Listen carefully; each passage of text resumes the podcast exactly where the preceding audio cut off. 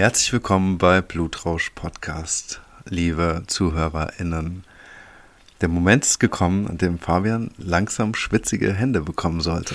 Denn ich habe mir in den letzten Tagen was ganz Gemeines ausgedacht. Ich habe eine neue Kategorie mir überlegt, die ich jetzt in diesem Moment live einführen werde, nur um diese Folge zu eröffnen. Und Fabian weiß von nix. Wie findest du das, Fabian? Ich bin gespannt. Ich äh, sterbe vor Spannung. Hast du schwitzige Hände? Na, noch hält sich in Grenzen. Ja. Und wenn dann höchstens wegen dem heißen Klima jetzt gerade, ne? Ja. Es ist, ähm, es ist gottlos schwül und heiß hier auf jeden Fall. Ja, maximal übertrieben. Also ich habe irgendwie das Fenster gerade geschlossen, damit äh, keine störenden Geräusche von außen eindringen und diesen Sound ruinieren. Und hinterher heißt es wie, das waren meine Chips oder so. Aber ich glaube, das ist hier auf jeden Fall, ja, Sauna-Feeling Deluxe und ich weiß auch nicht. Mal sehen, wie lange es gut geht, ohne dass ich schmilze. Jetzt bin ich gespannt, was du äh, in petto hast. Also, ich habe am letzten Wochenende sehr intensiv Musik gehört. Und ich weiß nicht, ob du es kennst. Es gibt ja immer so Musiker und äh, Lieder, die dich irgendwie zu gewissen Zeiten sehr stark beeinflusst haben, geprägt haben, abgeholt haben, die dir geholfen haben, was auch immer. Und ähm, häufig hat man sowas gehabt. Irgendwann, du hast ja mal diese QA-Session gestartet und dann wurde ich gefragt, was meine Lieblingsband sei und ich habe dann irgendwie so, so halb verschlafen geantwortet. Bin irgendwie nach wie vor mit meiner Antwort nicht so wirklich zufrieden, weil es einfach viel zu viele gibt. Und es gibt halt nicht nur Bands, also vor allem Einzelkünstler, wie ich festgestellt habe, die mich sehr stark geprägt haben und ähm, denen ich irgendwie sehr viel zu verdanken habe. Und ähm, ich habe immer gedacht, ey, wenn ich die mal irgendwann live treffen sollte, dann sage ich denen einfach Dankeschön. Und ähm, das, äh, dieses, dieses Szenario wird wohl nie passieren. Deswegen habe ich gedacht, nutze ich jetzt einfach mal diese vorhandene Bühne jetzt hier an dieser Stelle, um das zu tun. Und äh, bevor ich aber zum Künstler komme, würde ich ganz gerne so peu à peu mich vorarbeiten, Fabian, und dir so gewisse Songtextzeilen vorlesen. Und du sollst dann bitte erraten, um wen es sich dreht. Okay. okay. Ja, okay, klar. Das ist spannend. Alles klar. Ich mache immer nur so kurze Parts. Also ich fange an mit dem ersten. Mal gucken, ich hoffe, ich verhaspel mich jetzt nicht. Ich habe ein paar Mal geübt. Ich stehe im Raum eng heiß, Sachen kleben vor Schweiß. Er beißt, brennt in den Augen, darum blinzel ich leicht. Das Licht scheint von der Decke auf das Platten der Ecke, gehalten fest in meiner rechten Hand wie heilige Zettel. Von wem könnte das sein? Keine Ahnung. Prinz Pi. Okay, machen wir weiter. Ich könnte jetzt versuchen, noch einen Akzent drauf zu hauen, dann wäre es irgendwie noch leichter für dich zu verstehen. Äh, vielleicht. Also, äh, das Leben ist nicht fair, aber immerhin ehrlich. Das Schicksal wirft mich hin und her, doch ich wehr mich. Und glücklich bin ich mehr, je weniger wert ich auf das Ziel und je mehr ich auf dem Weg dahin wert ich. Helene Fischer. Okay. Ich werde mich steigern. Also jetzt gibt es das letzte eigentlich. Ich habe da aber immer noch einen Joker im Ärmel, wenn du es immer noch nicht checken solltest. Ich muss aber auch sagen, dass ich gemeinerweise, keine Ahnung, Dinge rausgesucht habe, die du vielleicht nicht so offensichtlich errätst. Habe ich extra gemacht. Weil das Album eben Freiheit heißt, werden viele mich fragen, was für mich Freiheit heißt. Was für ein großes Gefühl, was für große Erwartungen, die ich fühle, was für große Verantwortung, was für eine große Bürde, zu beschreiben, was für, ich, für mich Freiheit heißt, was für eine große Hürde. Ich weiß nicht, so vom Inhalt und so klingt das so nach Curse. Uh, uh, ich muss den Joker nicht auspacken, der wäre nämlich gewesen. Äh, und was ist jetzt? Ich bin für dich nur irgendein. Ich habe mir das gerade so, ich habe mir das gerade so in diesem, in seiner unverwechselbar fiesen Tonlage vorgestellt. Weil das Album Freiheit heißt, muss ich fragen, was Freiheit heißt. Also keine Ahnung. Also ich habe es direkt in meinen Ohren gehabt, wie es klingen könnte. Curse, ja, hat mich ja auch teilweise begleitet, auf jeden Fall. Ja, ich habe gerade versucht, so ein bisschen auch Curse-mäßig den letzten Teil irgendwie zu machen, damit das so ein bisschen leichter fällt. Ja, keine Ahnung, wie ich da drauf gekommen bin. Ich habe es einfach so viel gehört, dass ich mir gedacht habe, das muss jetzt einfach mal gesagt werden hier an dieser Stelle. Also, ähm, so vor 20 Jahren ungefähr, so diese Alben von innen nach außen und innere Sicherheit haben mich unfassbar stark abgeholt. Und auch so Lieder wie Was ist jetzt oder Viel leichter und so. Die waren auf jeden Fall tagtäglich in meinem Discman und ähm, haben mich auch in diesen Lebenssituationen, die er beschreibt, ich hatte ähnlich zu diesem Zeitpunkt, ähm, abgeholt und dafür möchte ich an dieser Stelle einfach mal Danke sagen. Ich glaube zwar nicht, dass er es hier hören wird, aber vielleicht ja doch irgendwann, das bleibt ja irgendwie für alle Zeiten im Internet gespeichert und jo, Vielen lieben Dank, lieber Kurs. Ich wollte gerade sagen, also ich habe nie viel von ihm gehört, aber viel leichter ist so mein Liebeskummerlied. Ich habe ja nicht oft Liebeskummer, ich bin ja jetzt nicht so der Typ, der sich irgendwie am laufenden Band verliebt, aber die paar Male, wo es vorgekommen ist, war das so mein Liebeskummer-Endlosschleifenlied oder zumindest eins davon, so Top 5 auf jeden Fall. Ja, ich meine, der hat ja nicht nur so Sachen gemacht, aber darin war er quasi, ähm, wie soll man sagen, Meister. Keine Ahnung, äh, wir haben ja schon mal erwähnt, dass uns äh, so Hip-Hop sehr stark geprägt hat. Also nicht nur deutsch Hip-Hop, auch sehr viel US-amerikanischer Hip-Hop und so.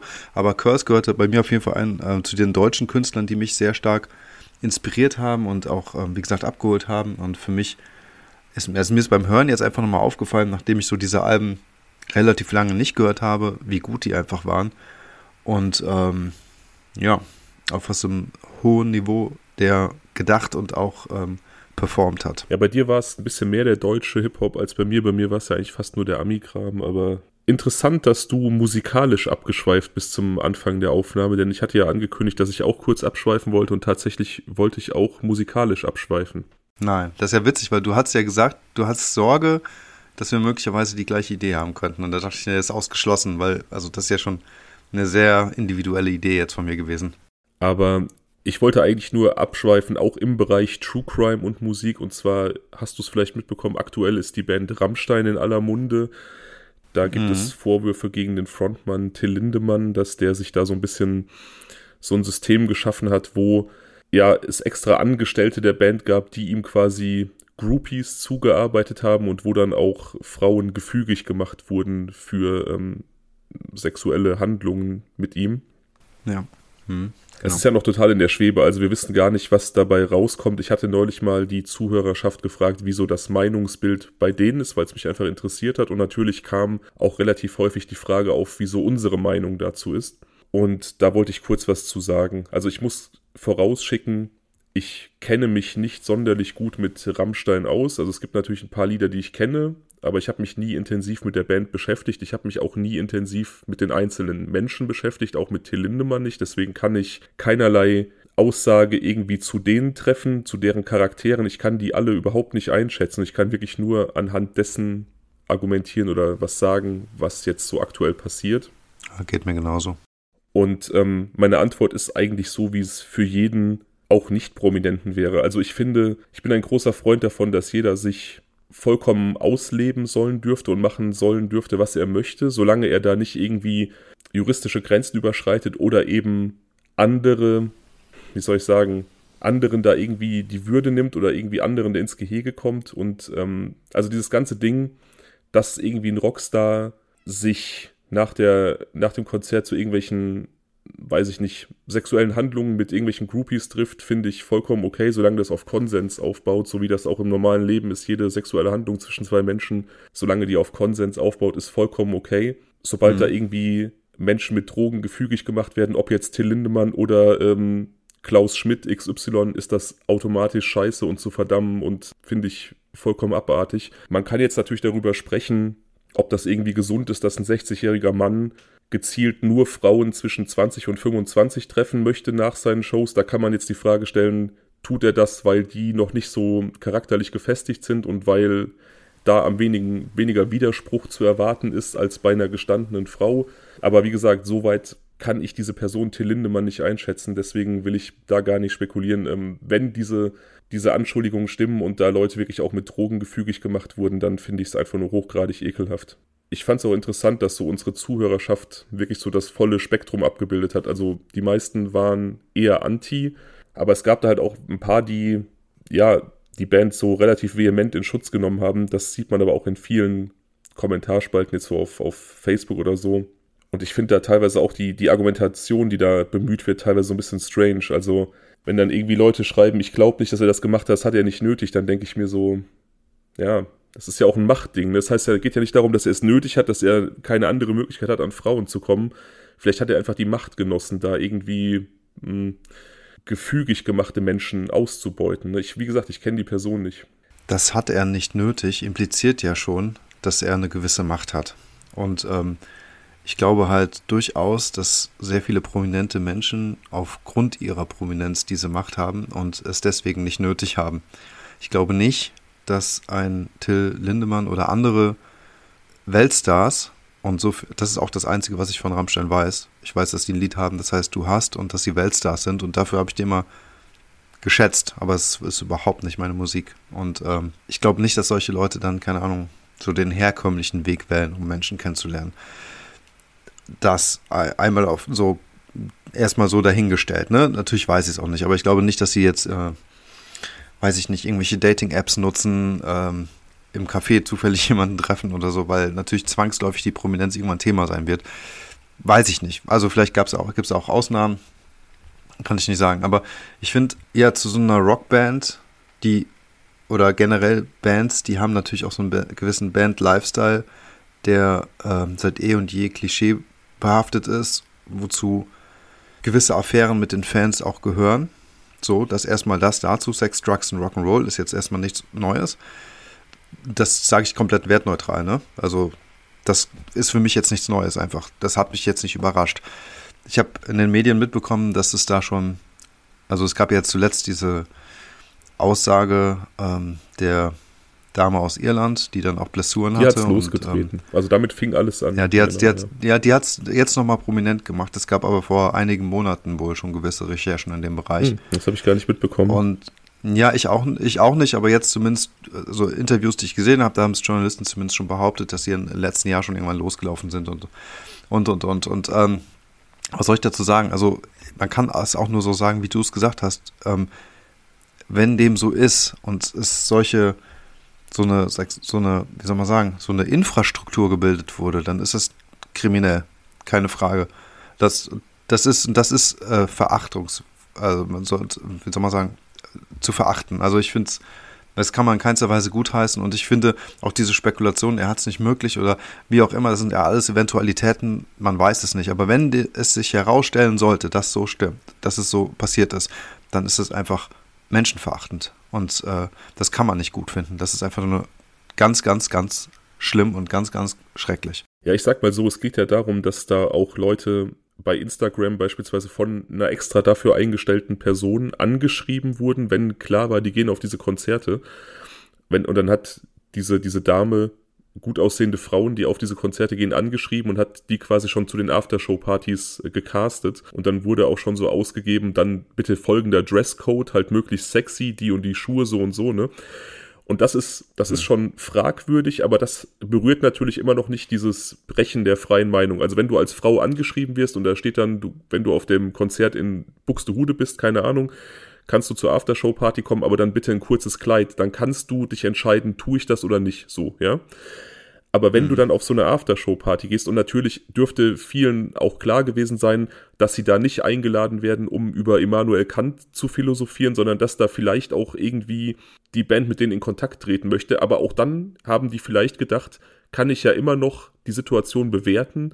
Und wenn ich irgendwie ein seltsames Gefühl habe, kann ich immer noch Nein sagen. Aber wenn dann halt irgendwie, wie gesagt, Leuten irgendwie Drogen verabreicht werden, dann ist halt, wie gesagt, so auch die Grenze erreicht und dann ekelhaft. Und dieses, er hat es nicht nötig, das bezieht sich ja darauf, er kann quasi sowieso schon super viele Frauen haben, warum sollte er dann welche mit Gewalt nehmen müssen? Und ich glaube halt einfach, dass manche Menschen so gestrickt sind, dass sie immer das nächste Extrem suchen. Wie gesagt, ich kenne ihn nicht, aber ich glaube, manchen Menschen reicht irgendwann nicht mehr das, was sie bekommen können, weil da kein Reiz drin liegt. Die müssen dann darüber hinausgehen. Ich will damit nur sagen, dieses Argument, er hat es nicht nötig, weil er genug Möglichkeiten hat, zieht für mich nicht, weil es Menschen gibt, für die das einfach uninteressant ist. Ja. Ja, keine Ahnung. Also ich weiß es nicht. Die sind dann auf Tour, treten auf und äh, sind dann im Hormonrausch, weißt du? Ähm, wie auf einer Achterbahnfahrt und dann kann ich mir durchaus auch vorstellen, dass dann Bands dazu neigen, sich eben so eine Sexmaschinerie irgendwie ähm, äh, zu gestalten, damit sie dahingehend auch äh, auf ihre Kosten kommen, um es mal so zu sagen. Aber ähm, das ist halt einfach ja verwerflich und das ist nicht in Ordnung. Und ähm, aber nach wie vor muss ich auch sagen, also solange nichts bewiesen ist und das nicht irgendwie, weiß ich nicht, feststeht, sollte man da jetzt auch, wie ich finde, erstmal abwarten, was so dabei rauskommt bei den Ermittlungen. Ja. Ne, Fakt, ist, Fakt ist auf jeden Fall, die Ermittlungen laufen ja scheinbar. Und ähm, es gibt da scheinbar schon längere Nachforschungen und ähm, die Staatsanwaltschaft irgendwas hat da hingehend das auch jetzt irgendwie ähm, nochmal bestätigt, dass diese Ermittlungen jetzt irgendwie auch eingeleitet wurden. Das ist also nicht mehr nur theoretisch und von daher scheint es ja schon so zu sein, dass es da gewisse Hinweise oder Indizien gibt. Ja. Ich bin auf jeden Fall gespannt. Vielleicht ist das ein Thema, was wir irgendwann mal nochmal in größerer Tiefe besprechen. Also ich würde es jetzt wahrscheinlich nicht als eigene Folge, aber wenn dann irgendwann vielleicht mehr Details ans Licht kommen und es wirklich vielleicht auch bewiesene Vorfälle gibt, dann ähm, kann man das sicherlich nochmal irgendwie auf einer anderen Ebene diskutieren. Aber ich wollte es jetzt einfach mal, wie gesagt, weil immer gefragt wurde, wie ist unsere Meinung dazu, wie stehen wir dazu, wollte ich es einfach kurz unterbringen. Finde ich voll in Ordnung, ist auch tagesaktuell und ähm, also wie wir dazu stehen, ich denke, eigentlich ist das Selbstreden, jeder, der uns kennt und uns eine Weile zugehört hat, weiß, dass wir sehr humanistisch veranlagt sind und von daher ist es ja eigentlich relativ klar, wie ich finde, dass wir das nicht gutheißen können und, und auch nicht tun, wenn, wenn sowas passiert. Und also wie man im Allgemeinen dazu zum jetzigen Zeitpunkt steht, auch da finde ich, gilt es einfach mal ruhig zu bleiben und abzuwarten, welche Fakten wirklich äh, rumkommen. Und wenn dann Fakten und Beweise vorliegen und es vielleicht eine Verurteilung oder was auch immer geben sollte, dann kann man, wie du schon gesagt hast, das Ganze neu bewerten und neu diskutieren. Und dann gilt es natürlich auch tiefer reinzubohren und zu gucken, hey, wie lange hat das schon stattgefunden, seit wie vielen Jahren, wie genau ist jetzt diese Organisation, diese Infrastruktur dahinter aufgebaut und wer sind alles seine Handlanger, wie viele Opfer gibt es wirklich. Dann gibt es ja natürlich auch noch den Sekundärmarkt, der da irgendwo hintersteckt, diese ganzen Drogengeschichten und, und, und. Also es ist ja wirklich sehr vielseitig und komplex dann, wenn es so sein sollte, wie man jetzt vermutet. Aber zum Thema Tagesaktualität wollte ich auch noch ganz kurz ähm, an dieser Stelle loswerden. Jetzt gerade in diesem Moment, das hast du wahrscheinlich auch mitbekommen, Fabian, äh, sitzt so eine Crew von, ich glaube, fünf Leuten in einem kleinen U-Boot irgendwo ja. äh, auf dem Meeresgrund vermutlich, bei der Titanic. Und kämpft um ihr Leben. Und, ähm, Deren Sauerstoff geht morgen Mittag zur Neige. Ja, morgen um 13 Uhr. Wir haben jetzt 22.50 Uhr. Das heißt also, ja, so 13, 14 Stunden haben sie noch, ähm, überhaupt erst dieses U-Boot namens Titan, glaube ich, ähm, zu finden. Und dann ist nach wie vor nicht die Frage, wie sie es überhaupt bergen können, weil man die auch nur öffnen kann, wenn sie irgendwie ähm, an Land ist. Also unter Wasser öffnen geht nicht. Mhm. Und man nicht genau weiß, wie das funktioniert. Generell ist es wohl ein Rätsel, warum der Kontakt abgebrochen ist und ähm, wieso es da seitens des U-Bootes keine Sicherheitsvorkehrungen gab, die jetzt irgendwie in Gang gesetzt worden sind. Teilweise gibt es bei U-Booten so Bojen, die abgefeuert werden können, damit die wenigstens oben auf der Wasseroberfläche auftauchen sodass dann die Ortung irgendwie leichter fällt und und und. Aber also sowas hat scheinbar nicht stattgefunden. Zusätzlich ist da, sind da wohl sehr schwierige Witterungsverhältnisse, sodass es wohl auch wirklich sehr schwierig ist. Und das ist nicht unbedingt aussichtsreich, die zu finden. Jedenfalls ähm, bin ich in Gedanken wirklich ganz nah bei denen, weil ich finde, was die gerade durchstehen, sollten sie noch leben, ist die maximale Hölle. Also Einfach nur, einfach nur schlimm. Einfach das ist schlimm. eine Thematik, die wir in der nächsten Aufnahme nochmal aufgreifen werden. Wir machen nämlich heute quasi was anderes als sonst nochmal für die Zuhörerinnen und Zuhörer. Wir hatten jetzt quasi eine dreiwöchige Pause. Die war nicht bewusst gewählt, sondern das lag einfach daran, dass wir beide ein bisschen im Stress waren und es nahezu unmöglich war, einen gemeinsamen Aufnahmetermin zu finden.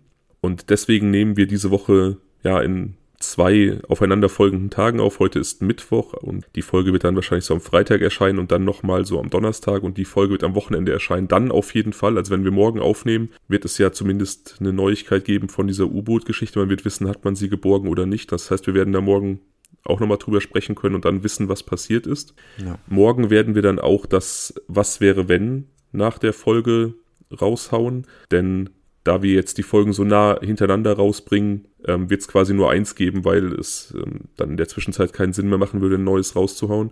Und ich möchte in der morgigen Aufnahme auf noch ein anderes tagesaktuelles Thema, was auch so einen leichten True Crime-Bezug hat, kommen. Ich wollte das nur heute nicht noch reinpacken, um es nicht zu voll zu machen.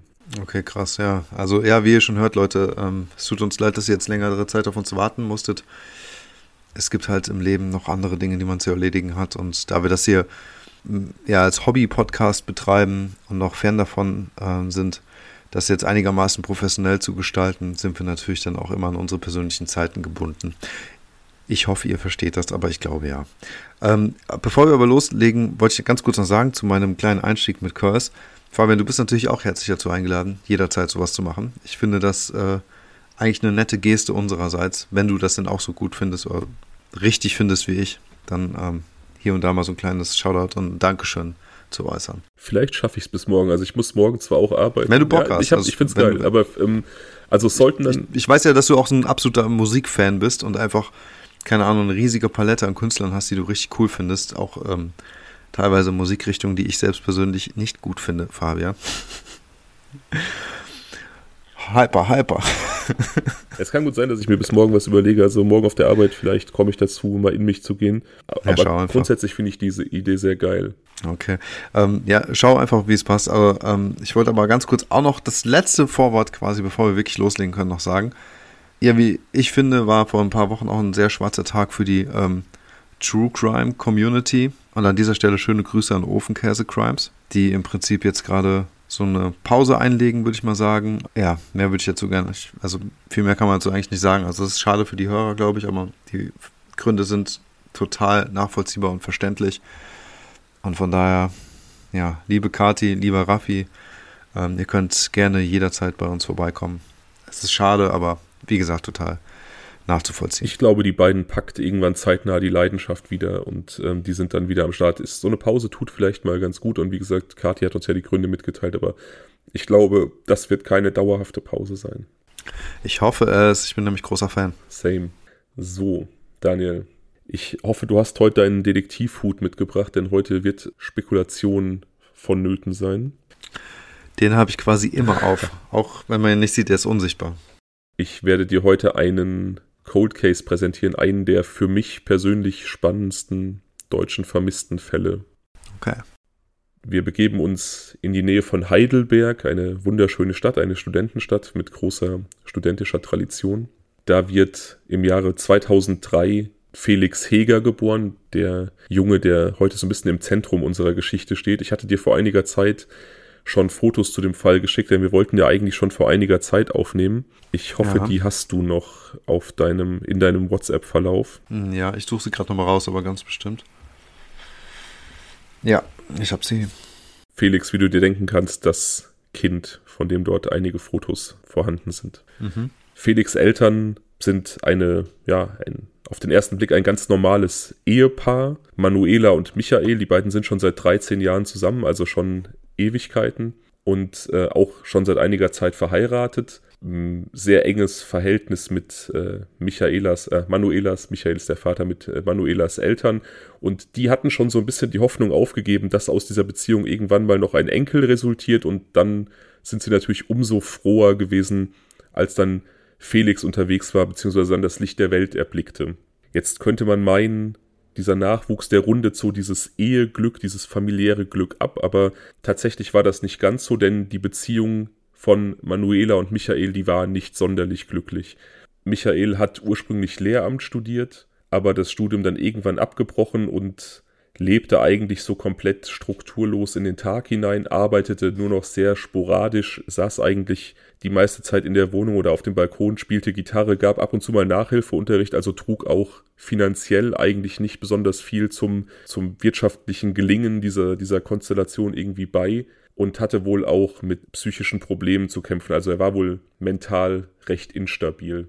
Ja, war er, dann hat er sein Lehramtsstudium zu nee, Ende nee, gebracht? Hat er abgebrochen. Also, nee, ja. gar nicht. Okay. Also wie gesagt, er hat im Prinzip nur hin und wieder mal sporadisch bei solchen privaten Nachhilfeanbietern dann irgendwie gearbeitet und Nachhilfe angeboten, aber das eben auch sehr, sehr sporadisch. Diese psychische Labilität seinerseits gipfelte dann darum, dass er im Jahr 2000, also einige Zeit vor der Geburt des kleinen Felix, auch einen gescheiterten Suizidversuch hinter sich gebracht hat. Also er drohte auch im Laufe dieser Beziehung wohl immer wieder mit Selbstmord, auch immer wieder dann, wenn irgendwie Dinge so ein bisschen anders liefen, als er sich das vorgestellt hat, oder wenn es die Möglichkeit auf eine Trennung gab, dann ja, hat er so ein bisschen so diese emotional erpresserische Keule rausgeholt und äh, Manuela hm. mit Selbstmord gedroht. Okay, verstehe. Im Jahr 2000, wie gesagt, hat er dann einen Suizidversuch hinter sich gebracht, der allerdings scheitert. Er wird dann äh, stationär behandelt in der Psychiatrie. Ich habe jetzt keine, keine Quellen gefunden. Ich weiß jetzt nicht, ob es jetzt wirklich ein wirklich absolut ernst gemeinter Suizidversuch war oder ob es auch so ein verkappter Schrei nach Aufmerksamkeit war. Das hat man ja auch öfter, dass solche Versuche dann auch eher dazu dienen, den, den Partner nochmal näher an sich zu binden. Ja, auf alle Fälle. Weißt du, wie er es probiert nee, hat? Da ist nichts zuzufinden gewesen. Ich weiß nur, dass er tatsächlich sich dann in stationäre Behandlung begeben sollte, diese allerdings abbricht. Man kann ja nur relativ schwer gegen seinen Willen irgendwie eingewiesen werden. Da muss dann wirklich akut Fremd- oder Selbstgefährdung vorliegen. In diesem Fall war es wohl so, dass er dann schon nach drei Tagen diese Behandlung abbrechen konnte. Er kehrt dann in diese Beziehung zurück. Das Ganze geht zu diesem gewohnten Weg. Also Manuela stört sich weiterhin daran, dass er Schwierigkeiten damit hat, Verantwortung zu übernehmen und er auch einfach keinerlei Antrieb zeigt, sein Leben irgendwie in den Griff zu bekommen, beziehungsweise sein Leben in eine sinnvolle Richtung zu lenken. So kommt es dann Ende 2003 zur Trennung und im Juni 2005 wird die Ehe rechtskräftig geschieden. Also das hat dann noch ein bisschen gedauert, bis er sich auf die Scheidung eingelassen hat. Und dann muss ja das Trennungsjahr eingehalten äh, werden und äh, Juni 2005 ist dann diese, diese Ehe beendet. Mhm. Felix lebt bei seiner Mutter in der Stadt Oftersheim in der Nähe von Heidelberg. Michael ist ausgezogen, hat so eine kleine Einzimmerwohnung in der Nähe und ja, Manuela schafft die Erziehung von Felix primär dadurch, dass ihre Eltern, also die Großeltern des Kleinen, sie da sehr unterstützen. Speziell zu seinem Großvater Johann hatte er wohl eine besonders enge Bindung. Der, ja, wie gesagt, hatte gar nicht mehr damit gerechnet, überhaupt noch einen Enkel zu bekommen irgendwann. Und nimmt ihn dann quasi fast wie so ein Ersatzvater auf. Und die beiden sind absolut ein Herz und eine Seele. Und es ist auch nötig, dass die Großeltern Manuela unter die Arme greifen, denn Michael hat zwar ein regelmäßiges Besuchsrecht, das hat er vor Gericht eingeklagt. Manuela wollte eigentlich auch das nicht unbedingt einräumen, aber er nimmt dieses Besuchsrecht eher sporadisch wahr. Also er scheint, er scheint häufiger dann auch gar nicht, auch ohne abzusagen, er ist da relativ unzuverlässig. Mhm aber wie gesagt, er holt ihn dann schon ab und zu immer wieder mal am Wochenende und unternimmt dann meistens irgendwelche kleineren Ausflüge mit ihm, Spaziergänge, äh, Spielplatz, solche Dinge. Er ist relativ naturverbunden und ist dann auch mit dem Kleinen oft irgendwie im Wald unterwegs. Ja, okay, verstehe. Aber nicht zuverlässig, nicht regelmäßig, also ähnlich wie er sich vielleicht auch die Jahre vorher verhalten hat. Nur eben. Ja. Auf andere Weise. Genau. Am Freitag, den 6. Januar 2006, holt Michael seinen Sohn gegen halb zehn bei seiner Mutter ab, also bei Manuela. Der kleine Felix will nicht mit seinem Vater mitgehen. Er wehrt sich mit Händen und Füßen, schreit, will bei seiner Mutter bleiben, hat keine Lust mitzugehen zu seinem Vater und Manuela wundert sich, denn so ein Verhalten hat sie noch nie bei ihrem Sohn bemerkt. Der ist immer also er ist jetzt mittlerweile fast drei Jahre alt und hat eigentlich, wenn dann sein Vater sich mal kümmert, ein ganz gutes Verhältnis zu ihm und hat noch nie eben so eine ablehnende Haltung gezeigt. Felix schließt sich in seinem Zimmer ein und möchte mit seinem Opa telefonieren, statt mit seinem Vater mitzugehen. Manuela ruft dann ihren Vater an, der spricht mit Felix und Opa Johann redet dem Kleinen gut zu, doch mit dem Vater mitzugehen. Also überzeugt Felix dann und er ist dann offensichtlich nicht begeistert, wirkt dann immer noch etwas niedergeschlagen und traurig, aber geht mit seinem Vater mit. Was Manuela zu diesem Zeitpunkt nicht ahnen kann, ist, dass das das letzte Mal sein wird, dass sie ihren Sohn zu Gesicht bekommen wird. Tatsächlich auch ein Punkt, der im Nachhinein gerade Felix Großvater offensichtlich sehr zu schaffen macht. Ich habe da eine, eine, relativ umfassende Doku gesehen. Der macht sich große Vorwürfe, dass er seinem Enkel da wirklich zugeredet hat und ihn quasi überredet hat, mit zum Vater zu gehen, obwohl er offensichtlich nicht wollte und dann ausgerechnet dann daraufhin verschwindet. Ja, ich denke, auch Manuela wird sich da ähm, extreme Sorgen oder Vorwürfe gemacht haben, aber unterm Strich war es vielleicht auch eine Situation von vielen und mh, hm, man könnte es jetzt im Nachhinein als Zeichen interpretieren, aber ich glaube halt, dass es solche Überredungskünste bei kleinen Kindern häufiger gibt, wenn es darum geht, sie von irgendetwas zu überzeugen. Also ich würde jetzt nicht unbedingt darauf schließen, dass Felix da jetzt eine berechtigte, berechtigte Gründe hatte oder so. Es ist natürlich ethisch die Frage, sollte man dann trotzdem den Kleinen, der sich natürlich auch in so einer schwierigen emotionalen äh, Lage äh, befindet und wahrscheinlich Gott in die Welt auch nicht verstanden hat, was jetzt gerade bei seinen Eltern los ist, ob man ihn dazu nötigen sollte und drängen sollte, ähm, dort mitzugehen. Das ist natürlich, das steht auf einem anderen Platz. Ne? Ich würde da, glaube ich, das den Wunsch des Kindes irgendwie höher bewerten tatsächlich. Aber es ist halt schwer zu sagen. Man, man, weiß ja auch nicht, wie die Kommunikation in der Familie war. Vielleicht hat sich irgendwie Manuela in der, in der Zeit davor häufiger über Michael aufgeregt, weil der vielleicht häufiger sich nicht an Absprachen gehalten hat und deswegen hatte Felix eine abwehrende Haltung. Also man weiß ja auch nie, woher kommt das. Auf jeden Fall. Es mag auch sein, Entschuldigung, dass ich noch kurz unterbrechen muss. Es mag ja auch einfach sein, dass es nur in dieser Situation war, dass er nicht wollte, weil ihm irgendwas anderes gerade wichtiger war, weil er gerade irgendwas anderes im Kopf hatte und vielleicht hat er trotzdem Tage vorher gesagt, juhu, Papa kommt und ich kann mit ihm was machen. Also so Situationen gibt es dann eben wahrscheinlich auch. Ja, wie gesagt, möglich. Also es ist tatsächlich so, dass er da in dieser Situation auf jeden Fall absolut abblocken wollte und ihr dieses Verhalten einfach super untypisch vorkam. Das kannte sie nicht. die Situation mhm. dann, wie gesagt, trotzdem mit Hilfe ihres Vaters dann so gestaltet, dass er dann doch mit seinem Vater mitgegangen ist und ja, als dann Michael Felix am 8. nicht zurückbringt, er hatte eigentlich vereinbart, ihn am 8. zurückzubringen, da ja. macht sie sich Sorgen, denn tatsächlich so unzuverlässig er war, was so die, das Wahrnehmen dieses Besuchsrechts anging, so zuverlässig war er eigentlich dann, wenn es darum ging, Felix zurückzubringen. Also da gab es nie irgendwelchen Grund zur Klage. Ja. Also tatsächlich ist sie dann da direkt alarmiert, als Felix nicht zurückgebracht wird und sie auch nichts von Michael hört und wendet sich auch direkt an die Polizei, die dann natürlich auch direkt versucht, Kontakt zu Michael aufzunehmen. Also die werden jetzt natürlich nicht ausrücken und suchen. Die wissen ja, der Junge ist bei seinem Sohn. Das logische Vorgehen ist natürlich zuerst den Vater kontaktieren. Und so versucht die Polizei dann auch den Vater zu kontaktieren, erreicht ihn aber nicht. Sie lassen dann die Wohnung öffnen und finden dort weder Michael noch Felix. Allerdings finden sie etwas anderes, das ihnen erstmal ein wenig Sorgen bereitet. Sie finden zwei recht auffällig platzierte, auf dem Bett auffällig platzierte Bücher über verschiedene Suizidmethoden. Also die liegen quasi, wie gesagt, Michael hat so eine Einzimmerwohnung und die sind recht offen auf dem Bett platziert. Also die wirken auch so, als ob sie da bewusst platziert worden wären, sodass die den Ermittlern, den Polizisten, die die Wohnung öffnen, direkt ins Auge fallen. Und aufgrund von Michaels Vorgeschichte, wie gesagt, gescheiterter Suizidversuch äh, sechs Jahre zuvor, sind sie natürlich dann alarmiert.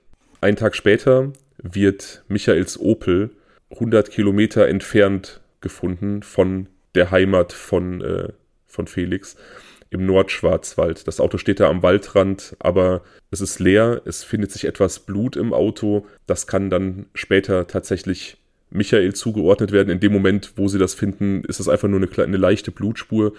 Und die Polizei untersucht dann mit, mit Hundertschaften und natürlich mit Suchhunden da dieses Waldgebiet im Schwarzwald.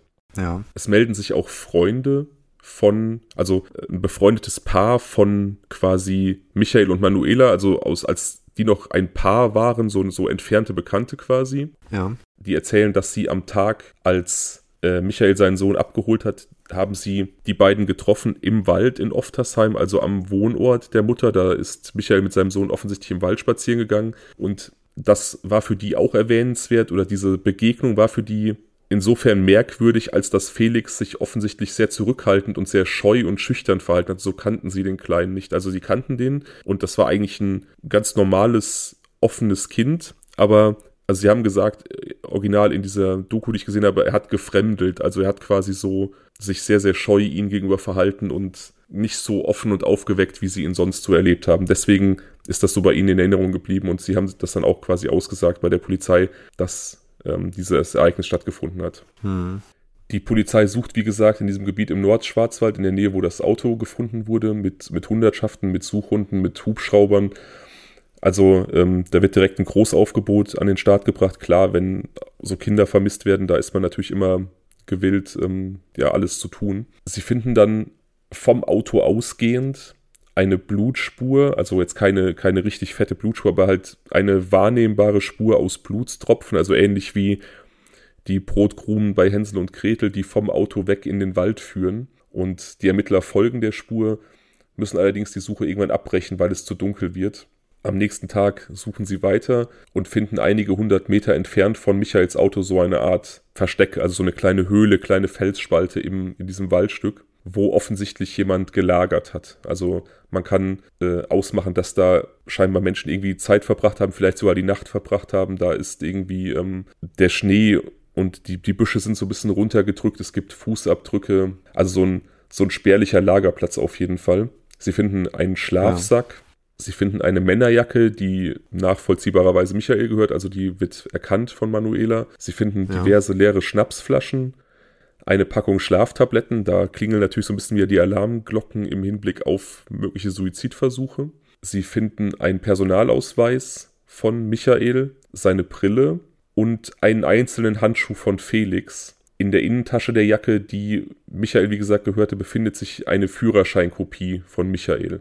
Und auch in dieser Jacke findet sich eine Art Abschiedsbrief, der an Manuela adressiert ist und in dem Michael relativ ausschweifend seinem, seinen Emotionen Platz macht und schreibt, dass er eigentlich immer versucht hat, gut genug für Manuela zu sein und ihre ähm, Erwartungen zu erfüllen, aber es nie geschafft hat und ja, spricht aber nie explizit jetzt wirklich von Suizid. Also er schreibt da jetzt nicht konkret, dass er jetzt seinem Leben ein Ende macht. Es könnte auch einfach sowas sein, wie so sich die Gefühle von der Seele schreiben. Ja. Der okay. Brief endet allerdings mit dem für die Polizisten mysteriösen, aber auch beunruhigenden Satz und Scheiße, ich liebe Felix viel zu sehr. Das fragt sie natürlich, äh, das stellt sie jetzt natürlich vor, vor Rätsel. Was ähm, meint er damit? Wie sind denn die Worte davor? Das ist ja schon wichtig. Also, wenn man den Satz jetzt aus dem Zusammenhang rausreißt, kann es ja auch alles Mögliche bedeuten. Der ganze Brief ist nicht, nicht einsehbar. Also wie gesagt, ja, es geht da um ja. seine Emotionen und das ist aber der, der Abschluss des Briefes, das wurde oft zitiert. Und mhm. eben diese Formulierung und Scheiße, ich liebe Felix viel zu sehr, ist für Manuela und ihre Eltern tatsächlich ein Lichtblick, denn es steht ja so ein bisschen im Raum erweiterter Suizid. Also Michael könnte sich umgebracht haben und den Kleinen mitgenommen haben. Aber Manuela und auch ihre Eltern wissen, dass Michael sehr pedantisch und sehr penibel war, was die korrekten Zeitformen angeht, die korrekten grammatikalischen Formen.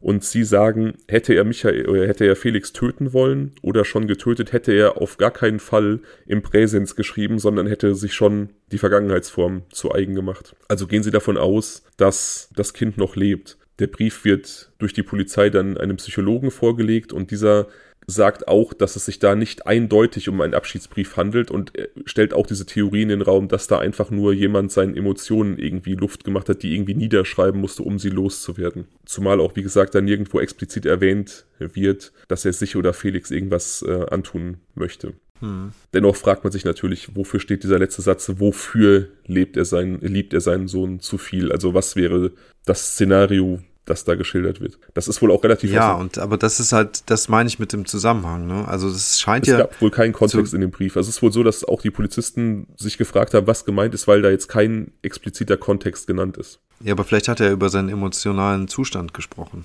Das, das macht ja dann Sinn. Also wenn du, wenn er das beschreibt und vielleicht so, ähm, vielleicht durch die Blume auf einen möglichen Suizid, auf einen möglichen kommenden Suizidversuch ähm, hinweist, uh, dann könnte quasi dieser Satz am Ende noch so eine Art positive Wendung für sein Vorhaben bedeuten. Wenn, wenn das so ist, ne? Wie also gesagt, es ging nicht um irgendeinen konkreten, um irgendein konkretes Suizidvorhaben oder irgendein Gewaltvorhaben dem Kleinen gegenüber. Das war nicht, davon war nicht die Rede, nur von seinen Emotionen. Nee, das, genau, aber seine Emotionen kann er ja trotzdem so ausgedrückt haben, dass man merkt, dass er nicht mehr unbedingt ein Licht am Ende des Tunnels gesehen hat. Glaube ich aber, wie gesagt, nicht, weil sowohl die Polizei als auch dieser Psychologe, der den Brief analysieren sollte, einfach diesen Satz sehr zusammenhanglos empfunden haben. Also ich ja. glaube tatsächlich, dass, dass der da einfach, ja, wie gesagt, recht wir stand. Das wäre dann natürlich die einzige Erklärung, ne, wenn er den Satz wirklich so nochmal einfach relativ wahllos platziert. Ja. Eine Zeugin meldet sich bei der Polizei. Sie sagt aus, dass sie circa 30 Kilometer hinter der französischen Grenze, also 30 Kilometer von diesem Versteck entfernt hinter der französischen Grenze äh, spazieren war und dabei quasi mitten im Nichts einen Mann mit einem kleinen Jungen gesehen hat, die auf etwas zu warten schienen. Sonst war da niemand in der Nähe und sie meint, dass es Michael und, und Felix gewesen sein könnten. War das auch mitten im das Wald? Das war auch mitten im Wald. Eine ähnliche Beobachtung haben noch weitere Zeugen gemacht, die da auf dieser französischen Seite spazieren waren. Die haben auch einen ja. Mann mit einem kleinen Jungen gesehen, die, wie gesagt, auf irgendwas zu warten schienen. Und die meinten auch, dass der Junge auch Felix genannt wurde. Sodass ähm, okay. es wahrscheinlich so gewesen sein könnte, dass die beiden es gewesen sind. Ja, auch da wieder, also warten oder etwas beobachten im Wald, hm, kann auch beides sein. Ja, klar. Aber okay. Manchmal, ja. keine Ahnung, möchte man ja vielleicht auch irgendwelche Naturbeobachtungen machen. Wobei es war Januar, ne, da ist jetzt natürlich auch die Tierwelt jetzt eher nicht so aktiv. Vielleicht haben sie auch einfach nur hingehört oder so manchmal. Es kann ja auch schön sein, einfach nur dem Wald zuzuhören. Also, weißt du? Ja, auf jeden Fall. Aber das führt jetzt auf jeden Fall dazu, dass die Suche auch nach Frankreich ausgedehnt wird, also über die Grenze hinaus. Die allerdings dann erstmal zwischendurch pausieren muss, weil es in diesem Jahr relativ heftigen Schneefall gab und da einfach weitere Suchen erstmal unmöglich wären. Und es melden sich auch weiterhin verschiedene Zeugen, die die beiden dort in der Nähe in diesem Grenzgebiet gesehen haben wollen. Also auch jetzt in dieser Zeit, wo die Suche erstmal lahm liegt, gibt es weitere Zeugensichtungen.